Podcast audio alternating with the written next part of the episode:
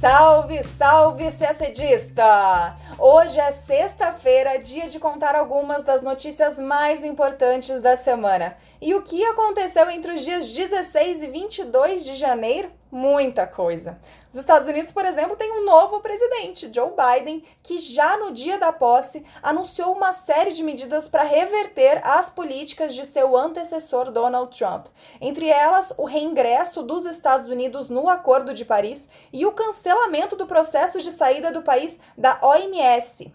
Na China, duas notícias importantes: a imposição de sanções a funcionários da gestão Trump e o crescimento da economia chinesa apesar da pandemia. Por falar em pandemia, também contaremos os últimos desdobramentos das negociações do governo brasileiro com China e Índia para a chegada de doses e de insumos da vacina. No Oriente Médio, destaque para o atentado terrorista que matou ao menos 32 pessoas em Bagdá, no Iraque, em meio a divergências no país sobre as eleições parlamentares. Também falamos de Rússia, porque o ativista Alexei Navalny, aquele que acusou o regime russo de envenená-lo, foi preso assim que desembarcou em Moscou, gerando uma forte reação da comunidade internacional. Tudo isso a gente conta agora, em detalhes, no nosso podcast. No dia 20 de janeiro, quarta-feira, tomou posse o 46º presidente dos Estados Unidos, o democrata Joe Biden. Ao lado dele, Kamala Harris tornou-se a primeira mulher a ser vice-presidente do país. Joe Biden fez seu juramento em frente ao Capitólio, o prédio do Congresso norte-americano em Washington, e discursou durante cerca de 20 minutos. No discurso, Biden celebrou a democracia, fez um apelo à união dentro do país e marcou a ruptura definitiva com seu antecessor, o republicano Donald Trump, ao dizer que é preciso derrotar mentiras e defender a verdade. Trump não participou da cerimônia, rompendo inclusive uma tradição de 152 anos na democracia norte-americana. Pois bem, a sinalização de ruptura não ficou apenas no discurso. No mesmo dia da posse, Biden assinou 17 decretos para desfazer diretamente políticas instituídas por Donald Trump. Segundo a equipe de assessores do novo presidente, as ordens executivas estão divididas em quatro áreas principais, classificadas como crises convergentes. A primeira, pandemia do coronavírus, a segunda, crise econômica, a terceira, meio ambiente e a quarta, questões de imigração e diversidade. Na área de meio ambiente, Biden reassumiu o compromisso dos Estados Unidos com o Acordo de Paris, Trump havia retirado o país do tratado no dia 4 de novembro do ano passado. Agora Biden reverteu a decisão. O processo para que o país retorne ao acordo leva 30 dias. Segundo a equipe do novo governo, também estão na lista decretos para garantir que os Estados Unidos alcancem uma economia de energia 100% limpa e zerem as emissões de carbono até 2050. Na área de imigração, Biden revogou a declaração de emergência nacional que Trump utilizou como manobra para financiar a construção de um muro na fronteira com o México. O democrata também pedirá o acesso à cidadania para cerca de 11 milhões de imigrantes sem documentos que já vivem nos Estados Unidos, incluindo aqueles em situação temporária e os chamados Dreamers, que estão no país desde que eram crianças dois decretos de Trump que proibiam a entrada de viajantes vindos de uma série de países africanos e de maioria muçulmana também estão sendo revertidos. A equipe do novo governo disse que o presidente irá instruir o Departamento de Estado a criar formas de lidar com os danos causados àqueles que foram atingidos pelas medidas do governo republicano. Quanto à crise econômica e sanitária causada pela pandemia da Covid-19, Biden prometeu restabelecer uma divisão do Conselho de Segurança Nacional dos Estados Unidos que tinha a função de se antecipar a emergências na área da saúde pública. Essa divisão foi criada em 2016 no governo de Barack Obama e existiu até 2018, quando foi dissolvida pela administração Trump. Biden também determinou a obrigatoriedade do uso de máscara e o distanciamento físico em todas as viagens interestaduais e nas instalações públicas, assim como para todos os funcionários do governo. E cumprindo uma promessa de campanha, Joe Biden reverteu a decisão de Trump de se retirar da Organização Mundial da Saúde, a OMS. Se esse processo não fosse interrompido, os Estados Unidos sairiam formalmente da organização no dia 6 de julho. No dia da posse, o presidente Jair Bolsonaro enviou uma carta a Joe Biden cumprimentando o novo presidente norte-americano e afirmando que espera um excelente futuro para a parceria Brasil-Estados Unidos. Na carta de três páginas, Bolsonaro dedicou um bom espaço para falar de parcerias para a defesa do meio ambiente e para o combate à mudança do clima, incluindo a cooperação na área energética o tema de meio ambiente é prioritário na gestão de Joe Biden e já foi motivo de atritos entre o democrata, quando ainda era candidato, e Jair Bolsonaro, devido aos incêndios na Amazônia. Vamos falar agora de China e temos dois assuntos: política externa e economia começando por política externa. No mesmo dia em que Joe Biden tomou posse como presidente dos Estados Unidos, o regime chinês impôs sanções contra 28 norte-americanos, incluindo várias autoridades da gestão Trump, como o ex-secretário de Estado Mike Pompeo, o ex-conselheiro de segurança John Bolton e o ex-estrategista de Trump Steve Bannon. Essas 28 pessoas estão proibidas de entrar na China e de fazer negócios com Pequim. O Ministério das Relações Exteriores chinês informou que essas pessoas foram punidas porque planejaram e executaram movimentos que prejudicaram os assuntos internos da China e perturbaram as relações entre os dois países. A ação do governo chinês ocorreu um dia depois de o Departamento de Estado dos Estados Unidos, ainda sob a chefia de Mike Pompeo, afirmar que a China está cometendo genocídio contra os uigures e outras minorias muçulmanas na província de Xinjiang. Outra notícia da semana foi a divulgação do PIB chinês. Apesar da pandemia de Covid-19, o produto interno bruto da China cresceu 2,3% em 2020, em comparação com o ano anterior. O crescimento é o menor registrado em mais de quatro décadas. Em 2019, o avanço havia sido de 6,1%, mas, em um contexto de pandemia, a China deve ser a única grande economia a registrar crescimento em 2020. A alta do PIB chinês se deve principalmente aos bons resultados do último trimestre de 2020, quando a economia chinesa cresceu 6,5% em comparação ao mesmo período do ano anterior. Mas para especialistas ainda não é possível dizer quando a China vai conseguir uma recuperação completa, já que a demanda externa ainda não está totalmente recuperada. Além disso, novas restrições devido a surtos locais de Covid-19 também podem prejudicar o crescimento no primeiro trimestre deste ano.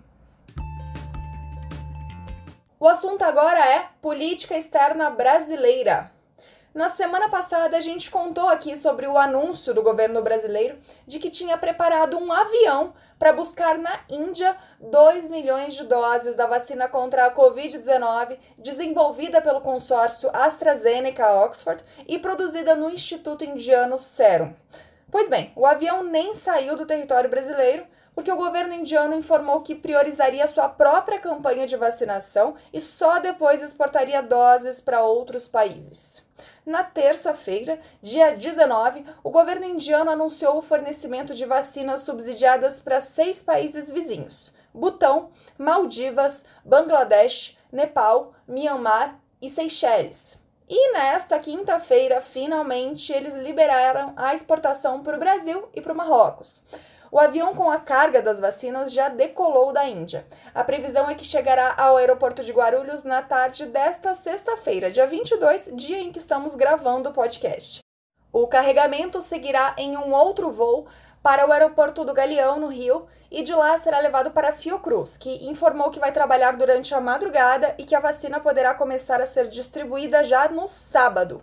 Mas é tudo previsão.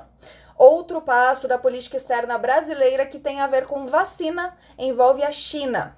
Devido à alta demanda do mundo inteiro, há um temor de que o país não entregue no prazo combinado os insumos necessários para que se produzam as vacinas aqui no Brasil da Fiocruz e do Instituto Butantan. A Fiocruz reconheceu que a falta de previsão de entrega do insumo chinês pode atrasar a entrega dos primeiros lotes da vacina Oxford AstraZeneca produzidas no Brasil. A previsão é que elas sejam entregues entre os dias 8 e 12 de fevereiro. Já o Instituto Butantan afirmou que praticamente esgotou a quantidade de insumos para fabricar a Coronavac no Brasil. O instituto, que já distribuiu 6 milhões de doses, tem condições de entregar só mais 4,8 milhões de unidades. Depois, depende da matéria-prima chinesa para garantir novas remessas. Após desentendimentos com a China, causados por declarações de pessoas de dentro ou próximas do governo, o Palácio do Planalto nega que o atraso se deva a divergências políticas entre os dois países. Na quinta-feira, dia 21, a Embaixada da China no Brasil informou que fará máximos esforços para conseguir avanços no envio de insumos para a fabricação de vacinas no Brasil.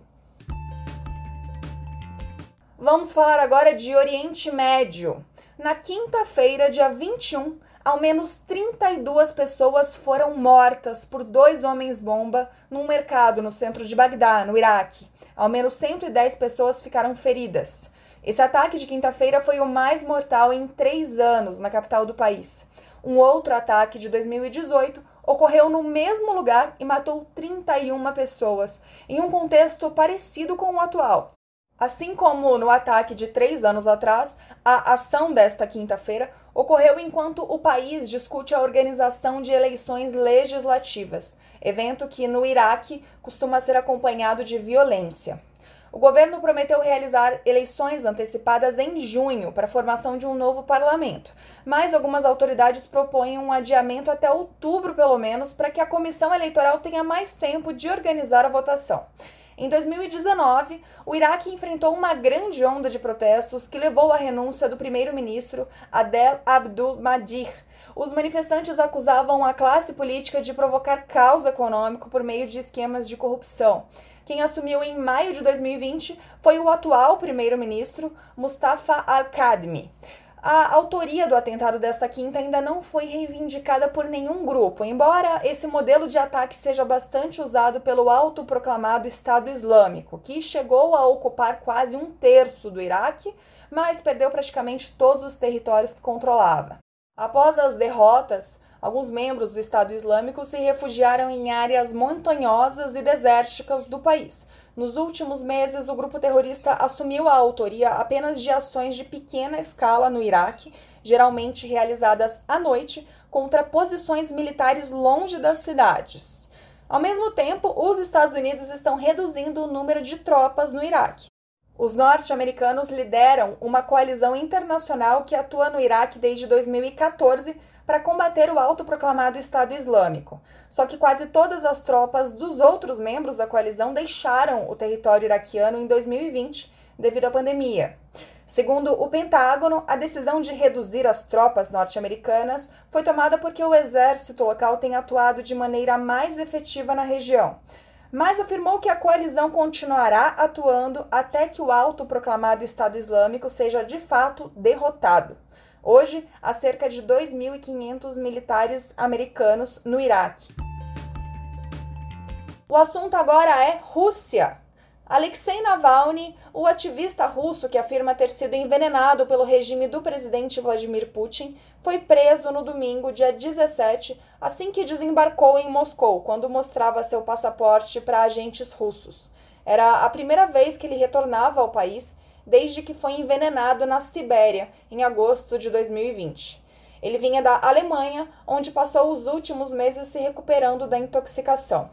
Em um comunicado, o Serviço Penitenciário Federal da Rússia afirmou que Navalny foi detido por múltiplas violações de uma sentença de liberdade condicional de sete anos atrás. Na época, em 2014, Navalny foi condenado por fraude num processo que foi considerado politicamente motivado e até declarado ilícito pelo Tribunal Europeu de Direitos Humanos. E a prisão desta semana de Navalny foi rapidamente condenada na comunidade internacional. O presidente do Conselho Europeu da União Europeia, Charles Michel, classificou a prisão de inaceitável e pediu sua libertação. Líderes de países como Alemanha, Estados Unidos, Canadá e Reino Unido também repudiaram a ação do governo russo. Cientistas da Alemanha, Suécia e França já atestaram vestígios de Novichok no corpo de Navalny. Essa substância era usada pela União Soviética para envenenar opositores do regime comunista. O diagnóstico chegou a ser confirmado por testes da Organização para a Proibição de Armas Químicas, a OPAC. O envenenamento do oposicionista russo e seu posterior tratamento na Alemanha têm sido objetos de atrito entre Rússia e União Europeia. No fim de 2020, o bloco impôs proibições de ingresso e congelou as contas bancárias de diversas autoridades russas. Já a Rússia nega qualquer envolvimento com o caso. E a gente termina o nosso podcast por aqui. Uma ótima semana, bons estudos e até sexta-feira que vem.